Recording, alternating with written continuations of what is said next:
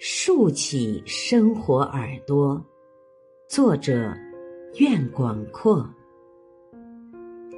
生活中有没有什么人、什么事让你特别警醒呢？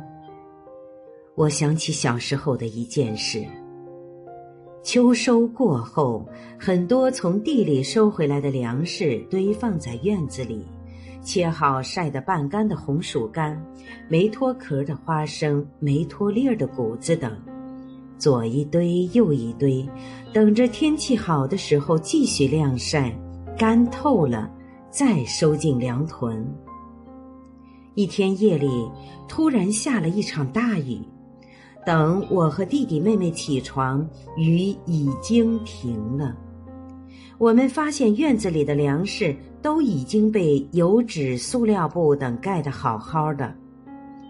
这当然是父母半夜里起来盖的，而下雨时，我们兄妹三个浑然不知。我问母亲：“你和爸爸是怎么知道晚上要下雨的？”母亲笑着说：“大人哪会像你们睡得那么沉啊？”院子里的粮食一旦让雨淋湿，一年就白忙活了。别看我和你爸都睡下了，心里惦记着，外面一有个风吹草动，马上就会醒。对于母亲的回答，我当年似懂非懂，直到后来自己也成家立业，才真正明白母亲话里的意思。生了女儿后，我和爱人变得十分警觉，心中惦记女儿晚上睡觉踢了被子着凉了，或者是用小手抓自己了，有蚊虫叮扰了，所以小床上的女儿稍微有一点动静，迷迷糊糊中就好像有个声音叫醒我们，我和爱人都会同时醒来去看女儿。